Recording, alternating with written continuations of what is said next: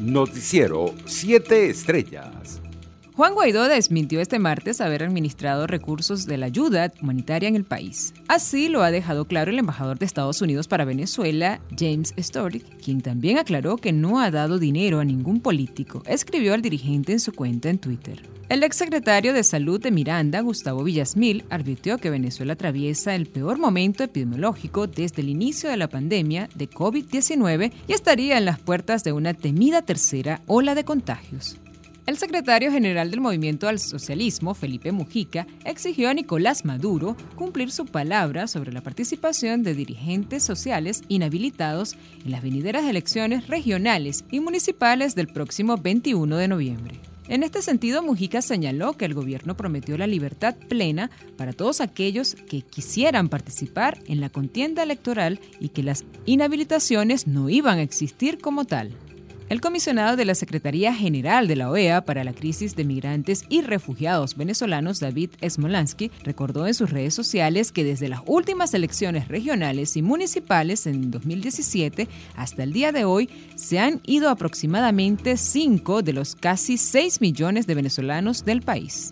Por su parte, Nicolás Maduro felicitó al pueblo peruano y al profesor Pedro Castillo, quien fue proclamado ayer como nuevo presidente del Perú se abre un nuevo ciclo político que deseamos sea de éxito para esta nación sudamericana. El pueblo de Venezuela los abraza, hermanos y hermanas, escribió Maduro en su cuenta en Twitter. Internacionales.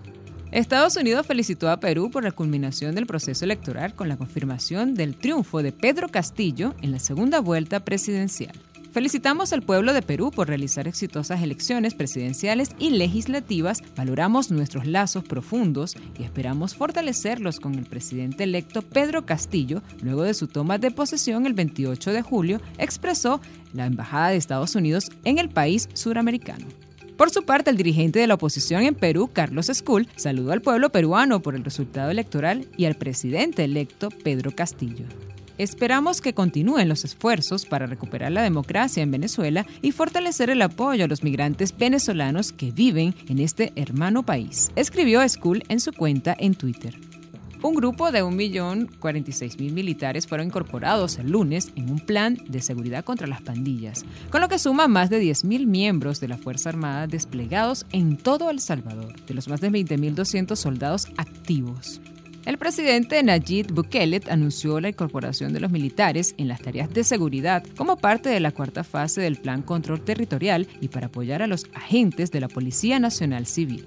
China reportó la primera muerte de un humano por un raro virus que transmiten los monos. Un veterinario de Beijing falleció después de infectarse con una cepa de herpes B de los primates, ataca el sistema nervioso central y causa la inflamación en el cerebro.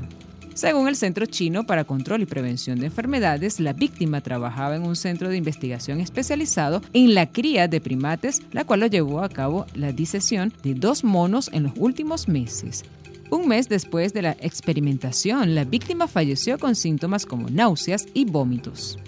Economía. El nuevo presidente de Coindustria, Luigi Pixela, solicitó este martes a la administración de Nicolás Maduro que se devuelvan a sus dueños las empresas que fueron expropiadas o confiscadas en años pasados por el Estado como parte de una serie de medidas que podrán generar confianza para la reactivación completa de la economía en el país. Pixela insistió que las medidas económicas implantadas desde el Ejecutivo Nacional no han dado resultados satisfactorios para Venezuela, situación que a su juicio puede corregirse y adecuar fórmulas que sean beneficiosas para estimular la industria nacional como por ejemplo el desmontaje o modificación de leyes que permitan recuperar el salario y marco jurídico que brinde confianza a los inversionistas y empresarios. Deportes. Los Juegos de Tokio se celebrarán en un estricto formato burbuja y bajo medidas sanitarias sin precedentes destinadas a evitar contagios de coronavirus, lo que no ha impedido la aparición de los primeros casos COVID entre atletas.